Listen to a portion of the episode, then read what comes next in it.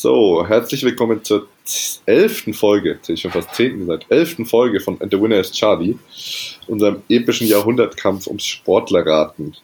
Aktuell steht es mal wieder 11 zu 10 für Peter. Yeah. Tut, immer noch weh, dass ich hier das letzte Mal nicht erraten habe. Ich will jetzt nicht spoilern, falls es sich jemand anhört, aber das tut sehr weh. Ähm, ja, And the Winner is Charlie, das ist äh, Peter, den habt ihr gerade schon gehört. Hallo. Und ich, Tim. Ähm, wir stellen gleich kurz die Biografie eines Sportlers vor. Der Sportler bleibt, egal ob er männlich, weiblich oder divers ist, immer anonym. Und heißt bei uns Charlie. Ja. Nach der Hälfte der Vorstellung hat der Rate einmal die Chance, seinen ersten Tipp abzugeben. Am Ende darf er noch drei Fragen stellen und dann ein zweites Mal raten. So viel zu den Formalien. Ähm, ich habe es gerade im Vorgespräch schon gesagt. Mein, mein, ich habe sehr viel vorbereitet heute. Und deswegen würde ich sagen, machen wir gar nicht so viel Vorgeplänkel, oder? Oder willst du irgendwas loswerden? Hm, mir ist das egal. Du weißt, äh, ich bin nie um das eine oder andere Wort verlegen. Ähm, vielleicht eine kurze Frage so an dich. Äh, hast du das mit André Schöle mitbekommen? Ja. Äh, was sagst du dazu? Ähm, ich finde, also jetzt sind die Leute immer so schockiert, ne? Aber bei der Recherche unserer Charlies fällt mir das auf, dass es sehr oft passiert, dass die Leute mit unter 30 schon ihre Karriere beenden. Ja, Das hatten wir jetzt stimmt. echt schon häufiger. Also Ja, man sagt ja aber auch irgendwie so äh, 28 bis 30, irgendwie so ist der Spieler oder Sportler in seiner Prime. Kommt Ja. jetzt natürlich auf den Sport drauf an, weil er da sowohl von der Reife, Mentalität als auch auf dem körperlichen Leistungsniveau ist. Und äh, natürlich schon irgendwie krass, ähm, dass dann so ein Sportler dann aufhört, weil man ja auch meistens dann versucht, die Kuh zu melken, solange da Milch ist. Und aber interessant war natürlich, was er gesagt hat, dass es äh, für ihn im Endeffekt einfach schwierig war, mental den gar nicht mal den Leistungsdruck an sich, sondern diese, ich fast so ein bisschen die Entpersonalisierung ja, des Sports da so, dass, man, dass das so funktioniert, ja, dass Ja. man da eigentlich nur noch entweder der absolute Gewinner sein muss und dann ist aber auch schon wieder nächsten Tag schon wieder neu beweisen und äh, ansonsten bist du immer der Depp. ja, ich habe auch gesehen, die FAZ hat ein Porträt gemacht über Schölle und Götze, die zwei Helden von 2014, die seitdem eigentlich nichts mehr auf die Kette bekommen. Also also das ist natürlich übertrieben, aber die Naja, aber das ist es ja genau so, Ja. dass man dann halt eben äh, daran gemessen wird. Ja. Nichtsdestotrotz, ich fand äh, auch immer ein Spieler so, der irgendwie, also der war schön so anzusehen, zu spielen, ne, so als Spieler so und äh, aber ha- hat auch echt nicht den stabilsten Eindruck gemacht, muss man auch Ja. ganz ehrlich sagen. Und um in deinem Bildnis von der Kuh und der Milch zu bleiben, ne, also ich glaube, äh, der hat genug Milch auf seinem Konto. Wollte gerade sagen, ne, der badet in Milch, denke ich auch. Ja, bei Chelsea, zu den Zeiten, wo Chelsea noch richtig rausgepackt hat. Ja, Ja, stimmt der kann sich Aber er hat Pools uns- mit Milch füllen. Genau. Er hat uns das, w das WM-Tor äh, sozusagen assistiert. Ja. Damit bleibt er unvergessen. ja, das ist echt Vielen so. Dank Das ist auch dafür. so ein, so ein Moment, den man nicht vergisst. Ne? Also, Ja, das ist ja für Götze so. Ja. Ich meine, komm, komm, keiner würde sich mehr um Götze. Götze war immer die, war, war gefühlt jetzt so die große Enttäuschung. Das Riesentalent, was es dann am Ende irgendwie nicht gebracht hat, zumindest nicht die Erwartungshaltung. Interessanterweise ja trotzdem erfolgreicher Bundesligaspieler. Aber irgendwie war der immer kritisch und irgendwie ganz, ganz, äh, ganz, ganz komisch auch wahrgenommen. Und äh, aber das Tor ist halt einfach das Tor. aber das ist auch so der erste Sportmoment so unserer Generation, sage ich jetzt mal, von dem wirklich in 50 Jahren noch jeder weiß, wo er in diesem Moment war. Ja, Ich weiß noch genau, wo ich das geguckt habe und da waren mehrere Bildschirme und der eine Bildschirm war so drei Sekunden voraus und dann hat ein Kumpel von mir, der saß halt vor dem Bildschirm innen und hat halt dann angefangen zu jubeln und dann wusste jeder so, oh ja, jetzt fällt gleich ein Tor. okay. Ja. Das hört sich aber auch nach einem ziemlichen Spoiler-Moment an. Ja, richtig krass. Oh Mann. Ja, aber wo du das gerade sagst, wo war ich denn eigentlich? Wie, du weißt das nicht mehr? Äh, fällt mir jetzt gerade. Doch, ich war beim Kumpel. Doch, war beim Kumpel. Wir haben WM zusammen geguckt. Ja. Doch, ja, doch, doch. Nee, aber interessanterweise, ich weiß, doch, das weiß ich noch. Ich weiß, ähm, war mir noch nicht ganz klar. Ich weiß aber noch, wo das 7-1 passiert ist. Und, das Und ich auch. weiß auch noch, ich weiß auch noch, wo äh, äh, die, die Twin Towers eingestürzt sind. Das weiß ich auch noch, wo das, ich da war. ja, das, Das, war mein, da habe ich so eine, so eine Erinnerung, dass Das- ich genau weiß, als ich das das erste Mal gehört habe. das war mein erster Schultag im Gymnasium damals. Das ist ja, also Das, ich ja, lache jetzt nicht, ich lache jetzt nicht wegen ersten Schultag, sondern weil du aufs Gymnasium gegangen bist. Das hätte ich jetzt nicht. Wir haben dann deine Eltern da bestochen. Ja. Aber es war auch der letzte Tag auf dem Gymnasium, oder? Na gut, Ja. du kannst ja jetzt mal zeigen, wie schlau du bist. Ich habe nämlich eine Frage vorbereitet. Sehr gut. Und zwar in den Jahren 2017 bis 2019. Was war denn die beliebteste Sportart in Deutschland nach der Interesse der Bevölkerung einfach gemessen nach Fußball? 2017 bis 2019 Ja. Handball. Nein, Handball ist sogar nur auf 1, 2, 3, 4, 5, 6, Platz 6. Ja, dann Basketball. Äh, nee? Basketball ist, glaube ich, nicht mal in den Top 10. Ach, bestimmt irgendein so ein Wintersportding, Biathlon oder so. Basketball ist echt hart. Oh, ich sehe es gerade. Ich muss mir mal die Statistiken ausgaben. Das ist ja Wahnsinn. Wo ist denn Basketball? Basketball ist knapp vor Snowboarden und hinter Tischtennis. Scheiße. Irgendwas bei 4%. Nee, es ist tatsächlich, äh, du hast selber äh, diese Sportart sehr gemocht.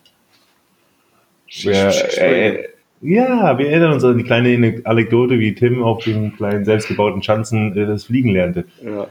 Danach kommt Biathlon, Leichtathletik, Automobilrennsport, Handball, Boxen, Skialpin, Aber geht Tennis, es darum, Eishockey, wie, Radsport. wie wird das denn gemessen? Weißt du jetzt auch nicht wahrscheinlich. Ne? Ich habe nach Interesse einfach nur der Bevölkerung an dem Sport. Ich denke mal, das wird äh, nach Einschaltquoten, ich könnte mal gucken, wie die Statistik erhoben wird. Tanzen wird hier nicht als Sport äh, aus der Reihe auch noch aufgenommen, ist aber mit äh, im Schnitt knapp um die 12 Prozent nämlich auch noch ziemlich weit vorne. Ja, wegen Let's Dance, oder? Äh, ja. Das müsste ich mal noch gucken, wie das recherchiert wird. Aber da ging es, glaube ich, äh, einfach um Einschaltquoten. Ja. Okay, damit darfst du entscheiden, ob ich anfange oder du. Ja, du fängst mal an heute. Ja, okay.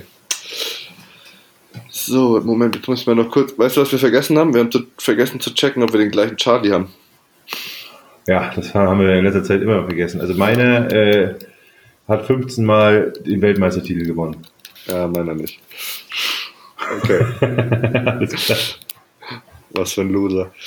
Ja, völlig. Ja. Ähm, Charlie war acht Jahre alt, als sein Vater, der mit seiner Frau ein Lebensmittelgeschäft führte, ein Turnier gewann und Charlie sich den Preis aussuchen durfte. Er wählte das Sportgerät, das von nun an sein Leben prägen würde. Am nächsten Tag spielte er mit seinen Freunden damit und ein Garagentor war von nun an sein größter Gegner. Charlie sagte einmal, ich habe den Sport geliebt, seitdem ich das erste Mal gespielt habe. Schon damals hatte Charlie den Traum, einmal für die Nationalmannschaft zu spielen und einmal beim wichtigsten Turnier der Welt dabei zu sein. Ich kann schon jetzt verraten, er erfüllte sich diesen Traum. Genau genommen debüt, debüt, debütierte er schon mit 16 Jahren für das Nationalteam seines Landes. Und 1975, Charlie war damals erst 19, besiegte er mit seinem Land die Tschechoslowakei im Finale mit 3 zu 2. Es war das erste Mal in der 75-jährigen Turniergeschichte, dass ein anderes Land als die USA, Großbritannien, Frankreich oder Australien gewann. Schnell wurde Charlie danach zum Star. Wenn er bei Turnieren war, hatte er keine ruhige Minute. Die meiste Zeit verbrachte er im Hotelzimmer. Doch auch dort klopften immer wieder Frauen, die Charlie sehen wollten. Charlie wurde einmal gefragt, was er sich wünsche, und er antwortete, manchmal wünsche ich mir ein ganz normaler Mann zu sein, der normal auf die Straße gehen kann, ohne erkannt zu werden. Er wurde auch als Rockstar in Sportklamotten bezeichnet. Und es folgte mal wieder die mittlerweile typische Charlie Mania. Die hatten wir ja jetzt schon ein paar Mal. In Anlehnung an die Beatlemania. Er war aber auch ja noch sehr jung und damals fand man seinen Stil anscheinend sehr gut. Er war also damals gut aussehend, würde ich jetzt mal behaupten. Ich habe auch gelesen, Charlie war der Inbegriff der Coolness. In einem Porträt in einer Fachzeitschrift habe ich folgenden Ausschnitt gefunden. Wenn er die Anlagen, Anlage betrat, kreischten die Mädchen wie bei den Beatles. Polizisten mussten helfen, die stürmischen Fans abzuwehren. Mitte der 70er bis Anfang der 80er war Charlie Kult, ein Popstar, die perfekte Projektionsfläche für die Träume und Sehnsüchte einer Generation. 1978 schickte der Präsident eines Turniers Briefe an die Direktoren von 60 Mädchenschulen. Sie sollten doch bitte während des Turniers ihre Schülerinnen unter Kontrolle halten. Was natürlich nicht funktioniert. Selbst Mädchen wurden zu Charlie-Jüngern.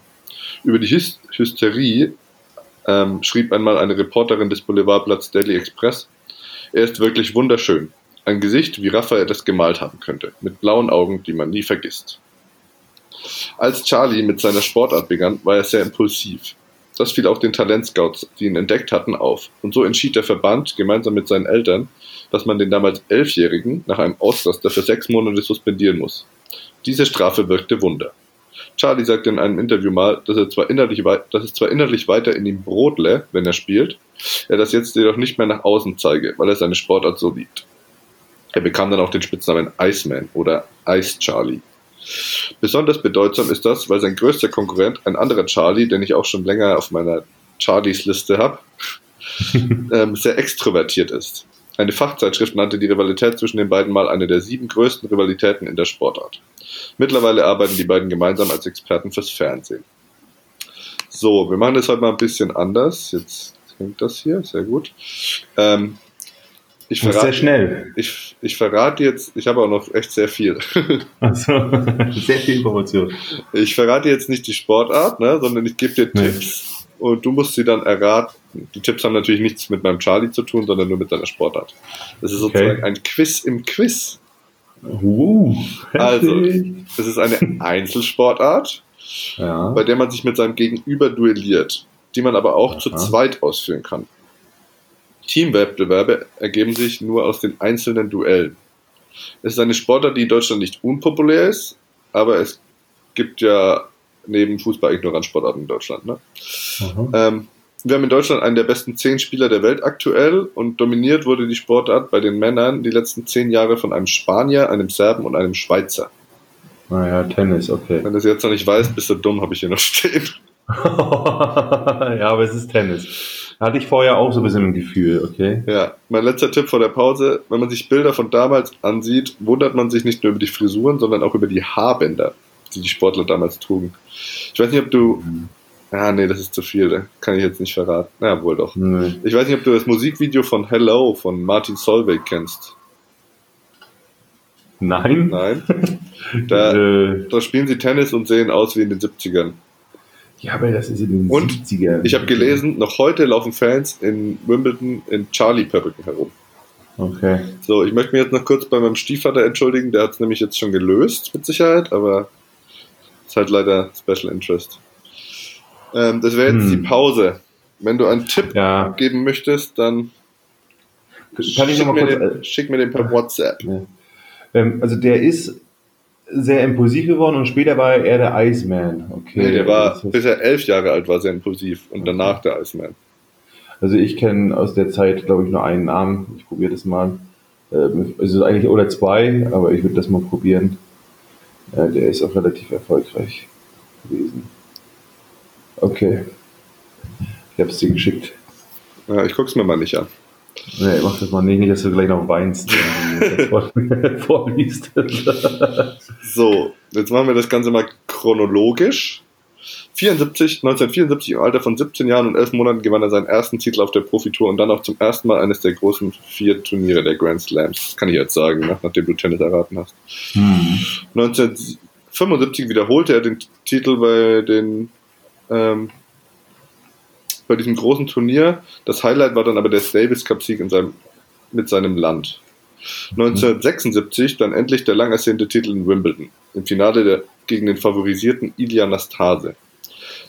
Charlie galt eigentlich als Sandplatzspezialist und so war der Sieg auf Rasen dann doch eine mittlere Sensation. Richtig dominiert hat Charlie dann die Tour erst ab 1978. Zum ersten Mal gelang ihm der sogenannte Channel Slam, French Open und Wimbledon. 1979 und 1980 wiederholte er diesen Channel Slam. Das gehört immer noch zu einer der größten Leistungen der Tennisgeschichte. Besonders das Finale von Wimbledon 1980 gilt als the greatest final ever. Neben dem von 2008 zwischen Nadal und Federer, das auch als the greatest final ever gilt, das Charlie und der andere Charlie damals moderierten. Den Tiebreak des vierten Satzes 1980 verlor Charlie mit 16 zu 18. Dabei geht ein Tiebreak eigentlich nur bis 7 mit zwei Mhm. Vorsprung dann.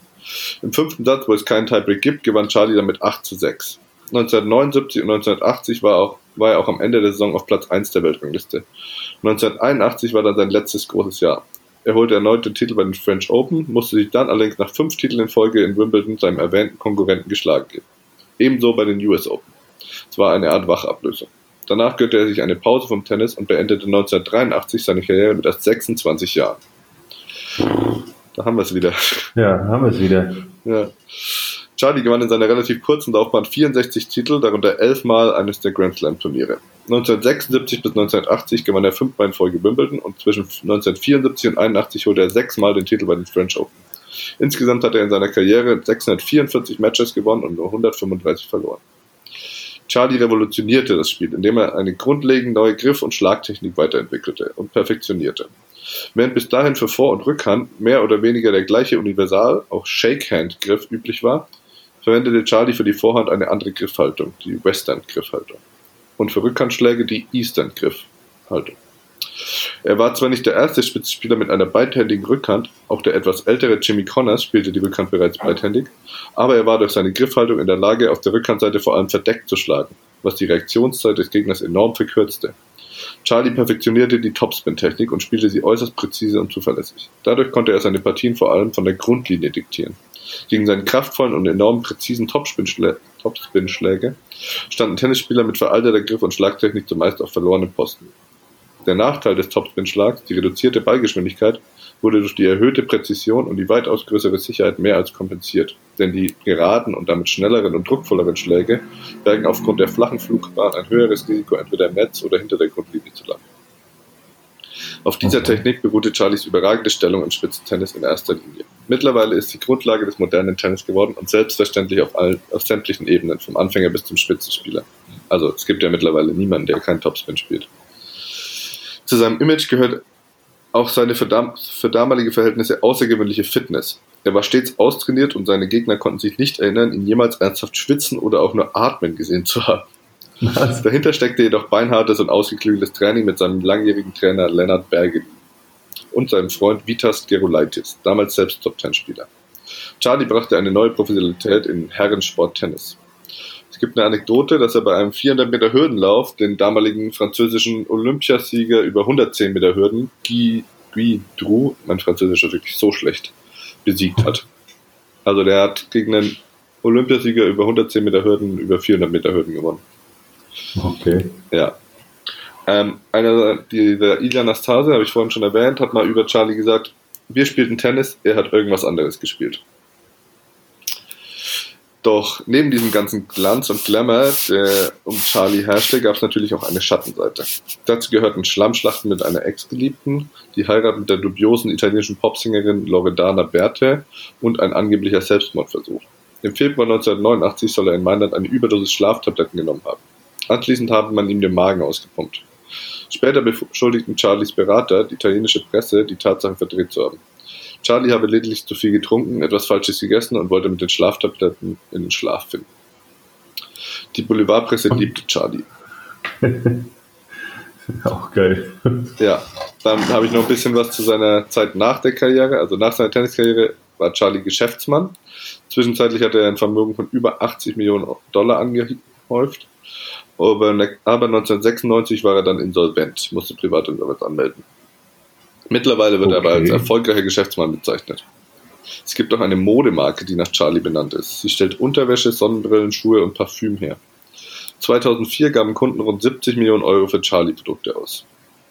Charlie hat zwei Söhne, Robin und Leo. Und Leo, ist der Jüngere, der spielt auch Tennis und gab letztes Jahr im Alter von 16 sein Profidebüt und trainiert aktuell in der Akademie von Rafael Nadal. So, das war's.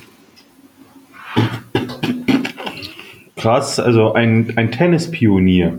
Ein Tennispionier. Ja. Ein erfolgreicher Tennispionier. Ähm, also ich sag mal so, ich, mir fällt kein anderer ein, als den, den ich geschrieben habe zur Halbzeit.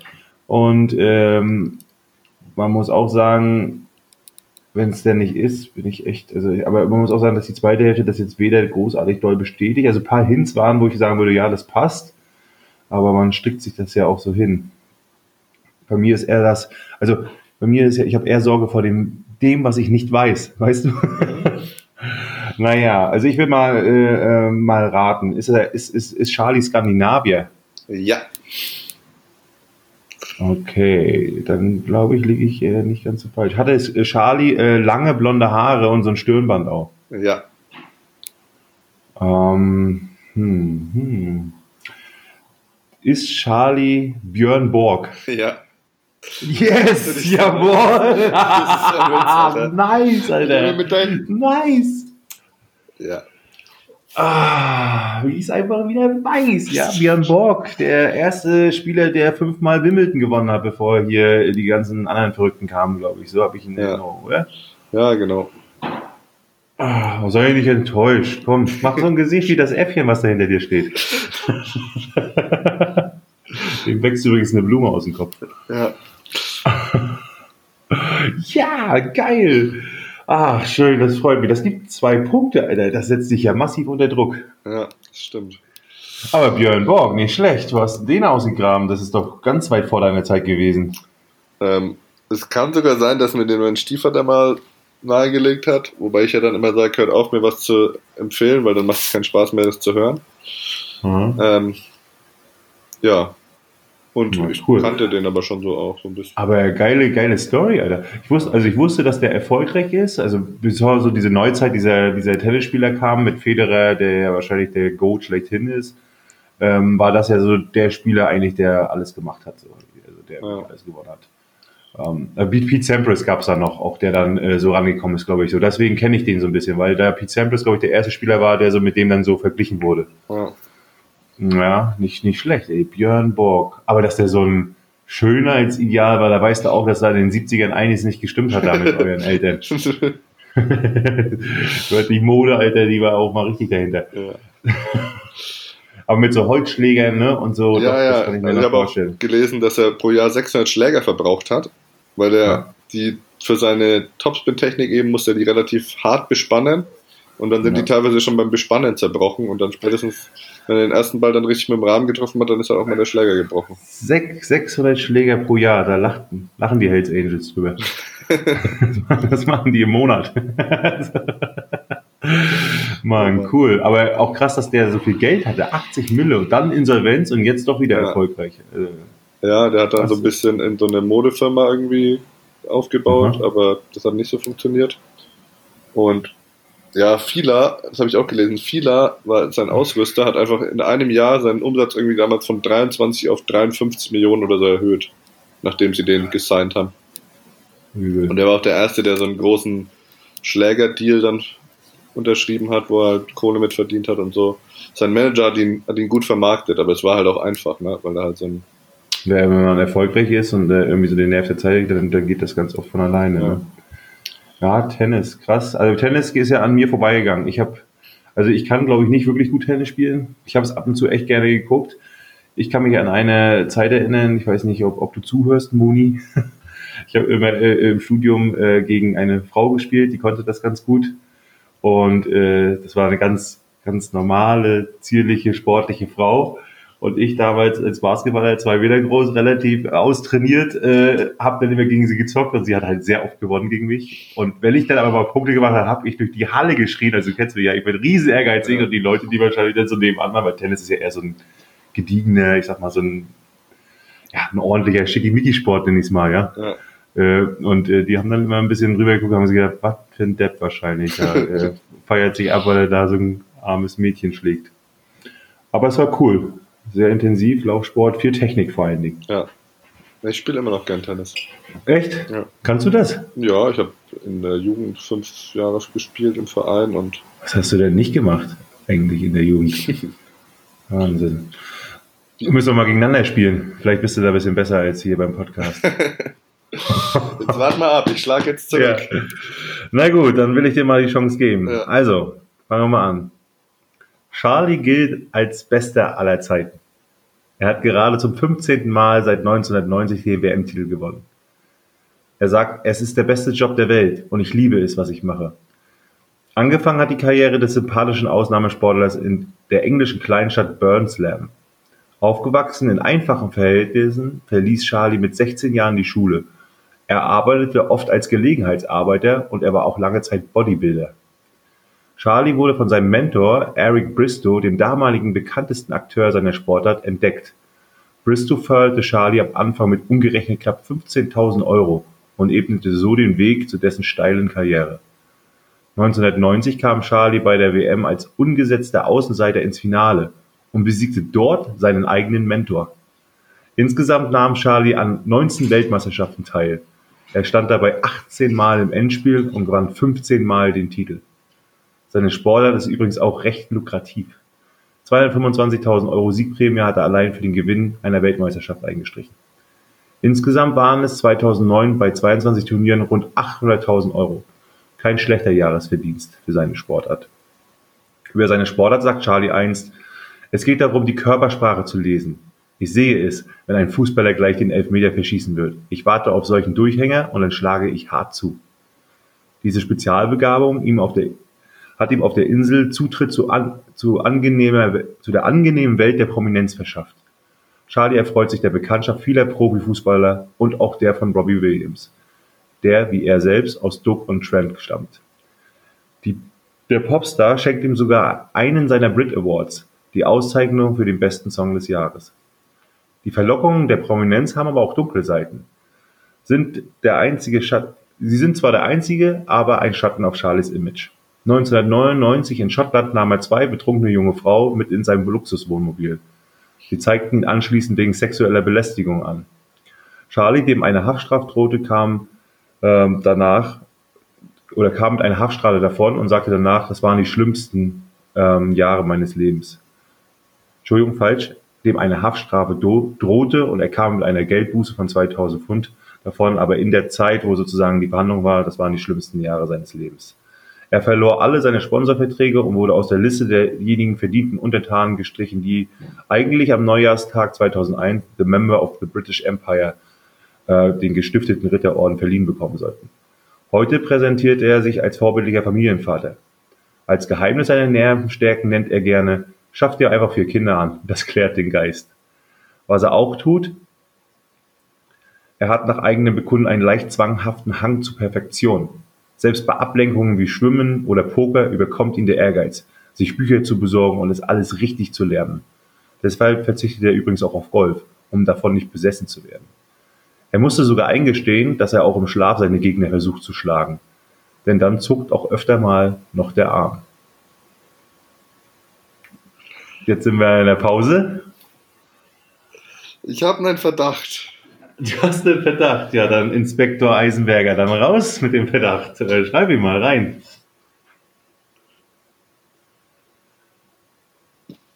Ich gucke auch nicht rein. Ja, ist fertig. Kannst weitermachen. Ja?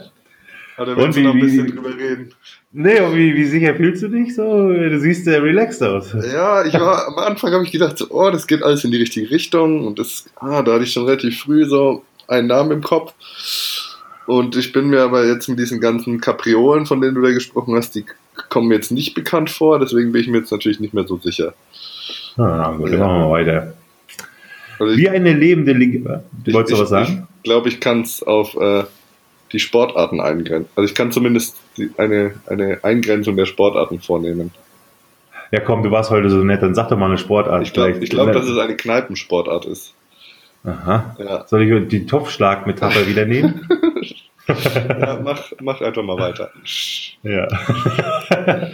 wie eine lebende, äh, Entschuldigung, wie eine lebende Legende sieht er nun wirklich nicht aus, dieser Charlie. Blasse Haut, tätowierte Arme und einige Kilo Übergewicht würde man Charlie irgendwo im Urlaub begegnen, man könnte ihn glatt für einen typischen englischen Touristen halten.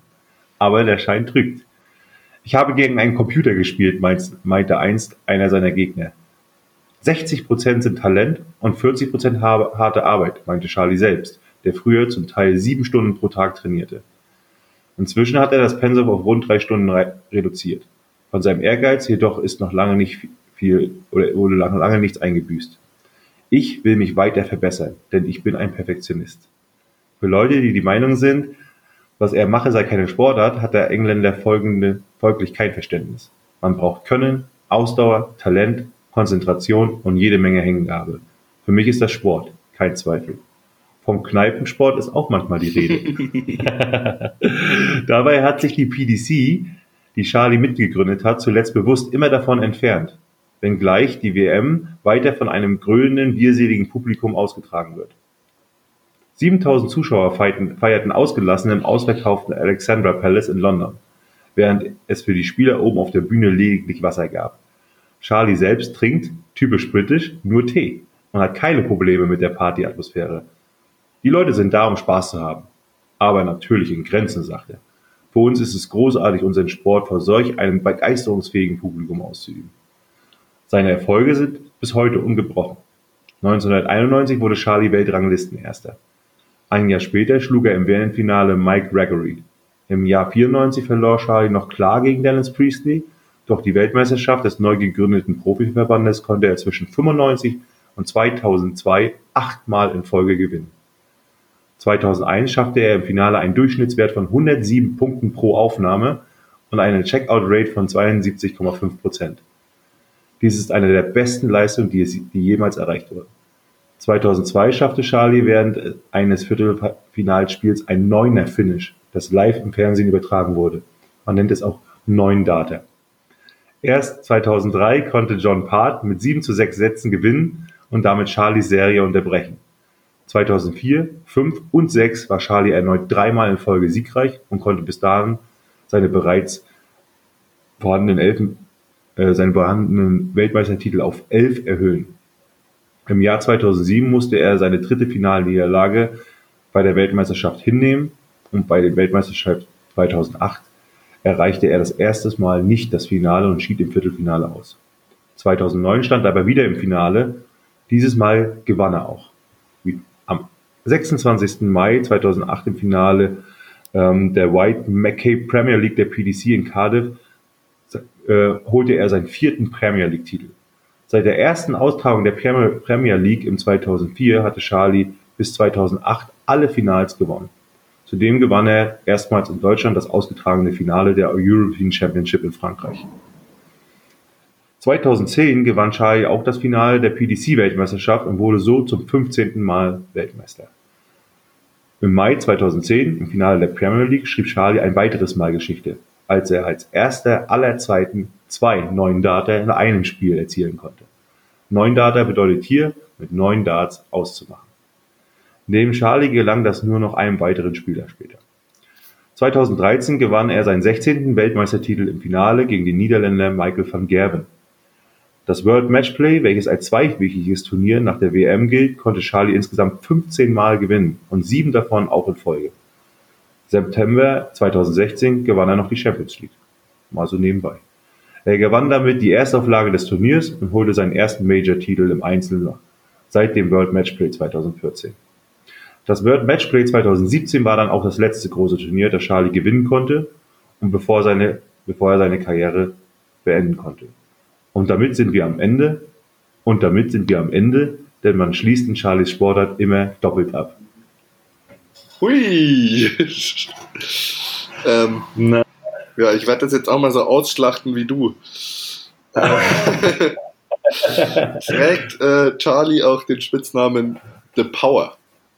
Das wäre mein Tipp gewesen, ja, das ist richtig. ähm, wird er im Ali Pelli immer als es gibt nur, also there's only one Charlie besungen? Das äh, ist so, genau, ja. genau, ja. das ist der Song, um den es sich dreht, ja. There's only one Phil Taylor. There's only one Phil Taylor, genau, ja. Phil Taylor ist hier äh, gesucht, der Charlie Phil Taylor, der welche Sportart macht? Ja, Darts. Darts, ja. genau. Oh, der beste Dartspieler aller Zeiten, ja. genau. Bis jetzt zumindest, ja. Ja, krass. Und? Soll ich jetzt mal gucken? Du das, äh, du hast es gewusst, Alter. Natürlich Scheiße, echt? Aber zur Halbzeit, ja, zum Schluss, das, das, das, das, das traue ich dir zu. Tja. Du warst immerhin einen Tag auf dem Gymnasium. Aber das, aber dass du das, dass du das äh, in der Halbzeit schon wusstest, wie bist du da drauf gekommen? Ähm, also dieser Name von diesem Förderer, Gary Bristow oder so. Eric Bristow, ja. Bristow, der hat mich schon irgendwie Richtung Darts und dann halt England, irgendwie 15-facher Weltmeister, so. Da, da hat der Kontext gepasst. Ja, da ist mir jetzt auch nicht so viel, also es gibt glaube ich nicht so viele Engländer. Die sind du bist ja, nicht irgendwie auf Boxen gekommen oder Boxen so? Boxen war ich auch kurz, aber dann dachte ich so, was gibt's für englische Boxer? Es gibt glaube ich hier, wie hieß denn, es gibt einen englischen Boxer, der ganz Ein, der 15 Mal Weltmeister geworden ist auf jeden Fall. oder 16 Mal sogar. Wie ne? hieß der Lennox Lewis oder so? Der war, glaube ich, Engländer, oder? Er hat ja nämlich, er hat ja 16 Mal Weltmeister, ist ja. 16 Mal Weltmeister geworden. Er hat nur so ein, das Zitat, was ich am Anfang vorgelesen habe, war nur. Ja. Das ist sein 50. Titel, genau. Mhm. Ja, ja dann war ich auch Taylor. relativ schnell dann bei Darts. Ja. Hast du es ab und zu mal geguckt? Ja, immer. Ja, ne, es also, ist schon so eine, also es gab eine Zeit, da hat einen das irgendwie, äh, gab es da schon ein bisschen Fieber, so Dart-Fiebermäßig. Ja, also ich gucke mir das auch jetzt noch öfters, also wenn ich Zeit habe, gucke ich es eigentlich schon. Wer ist da momentan? Der Michael von Gerwin ist momentan Ja. der große. Äh, ja, zwischenzeitlich ne? war er aber noch von Barnefeld ganz gut, dieser Holländer. Van Barneveld, genau. Ja. Aber Und dann- äh, Nick Anderson oder sowas, ne? Ja, Rob Cross ist jetzt noch so einer, so einer, der ein bisschen hochkommt. Aber mittlerweile sind ja die Deutschen auch gar nicht so schlecht, ne? Also das ist ja auch so eine. Das kann sein, ja. Aber es ist sehr witzig, eigentlich wie, ähm, wie die alle so eine gleiche, ich sag mal, körperliche Beschaffenheit hatten. Ich war, ich war kurzzeitig am Anfang noch bei Snooker. Und es gibt Snooker, nämlich auch so oh einen ja. überragenden englischen Snookerspieler. Das stimmt, ja. Aber den werden wir jetzt hier nicht verraten. Ja, den habe ich schon auf meiner Liste. Snooker. Snooker ist auch irgendwie ein, schönes Wort. Ja, das ist irgendwie. So. Snooker ist auch so ein Guilty Pleasure von mir. Das habe ich früher auch echt zu viel, viel zu viel geguckt. Ja? Ja. Kannst du die Regeln? Ja, Auch von Dart? ja. Hast du Dart mal versucht, so zu spielen, wie die spielen? Also mit diesem Double-Out? Ja, aber es dauert ja ewig. Ja, genau. Das war teilweise so, du hast irgendwie von 501 runtergespielt und warst halt immer glücklicherweise, hast du oft in die Triple getroffen oder was auch immer. Der andere hatte noch 400, ich hatte irgendwie 16 und er hat gewonnen, weil ich irgendwie 12, 15, es gab keine Chance, diese Doppelfelder zu treffen. Es läuft bei mir eigentlich immer darauf hinaus, dass ich am Ende auf die Doppel 1 werf. Und, Genau. und dann immer erster in die 1, ja, okay, der andere ist wieder Wieder dran. vorbei. Hammer nervig, Alter. Vor allem, Es ist ja, ist ja ultra kleines Feld. Ja. Aber ich habe echt ein paar Kumpels, die es exzessiv wirklich üben. Die das Ja, auch schon und ganz sind gut drauf haben. kann, also kann man das lernen, ne? Ja, man kann das schon lernen. Weil wir, eigentlich, wir als Basketballer müssten das doch eigentlich können. Also zumindest beim Ping-Pong. Ich kann mich an das überragende Ping-Pong-Fest äh, mal in, Treu in Treuchtlingen erinnern.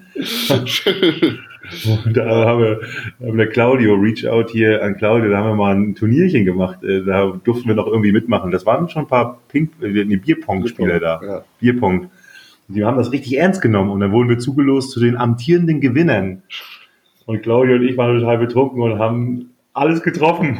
Sind die gleich in der ersten Runde aus dem Turnier geflogen und waren den ganzen Tag sauer. Wir sind natürlich die zweite Runde danach sofort rausgeflogen, weil wir es eigentlich nicht konnten. Und naja, gut, erinnere mich. das dazu. Du erinnerst dich, stimmt, du warst Ich war da. auch dabei, ja. Ich habe mit irgendwem anders, ich glaube mit Marius oder so Mit Volker? Oder mit Ja, Volker irgendwie so. Ja. Old Ja, schönen Gruß hier an unsere alte Basketballkumpels. Naja, aber die hören das wahrscheinlich nicht. Na gut, Jo. Timmy, das war's. Ähm, du hast äh, gut nachgeholt, muss man sagen. Sonst wäre ich davongezogen. Ja, Damit äh, statt, statt, statt 13 zu 10 steht es dann 13 zu 12. Extrem wichtig. Ähm, Ja, das ja, war echt wichtig. Zum Abschluss, ich habe ein Zitat vorbereitet. Erstmal noch hier der Hinweis, unsere Einladung gilt immer noch. Es haben sich ein paar Leute angekündigt, die einen Charlie vorstellen möchten. Ja, das stimmt. Habe ich auch ein paar, paar Einladungen bekommen. Ja. Aber es scheitert tatsächlich an der Vorbereitung. Ja, das ist nicht so einfach, nur große Klappe haben. Ne? Ja, da muss man aber auch ein bisschen was machen. ich werde es jetzt mal angehen, dass wir das mal vielleicht für die nächste Folge einen hinkriegen. Ja, schön. Freue ich mich schon drauf. Jo. Ähm, zum Abschluss, ich habe heute mal ein Zitat vorbereitet ähm, von dem erwähnten Konkurrenten Charlies, dem sehr extrovertierten, den ich jetzt hier nicht nennen möchte, weil er auf meiner Liste steht. Aber John McEnroe? danke, danke. ja. Ich wollte dich nur davor bewahren, dass du nochmal äh, Nochmal zwei Punkte abgibst. Ja, in einem halben Jahr, Peter, wenn du das vergessen hast, dann kommt er. Und dann wirst du dich, wirst du dich wundern und dich nicht mehr daran erinnern. Okay. Ähm, der hat sich ja öfters mal daneben benommen und das hat er mal so kommentiert. Überall auf der Welt ist Krieg. Da ist doch mein, mein Benehmen gar nicht erwähnenswert. Damit hat er recht. Damit hat er Haut recht. rein. Bis dann. Ciao. Ciao.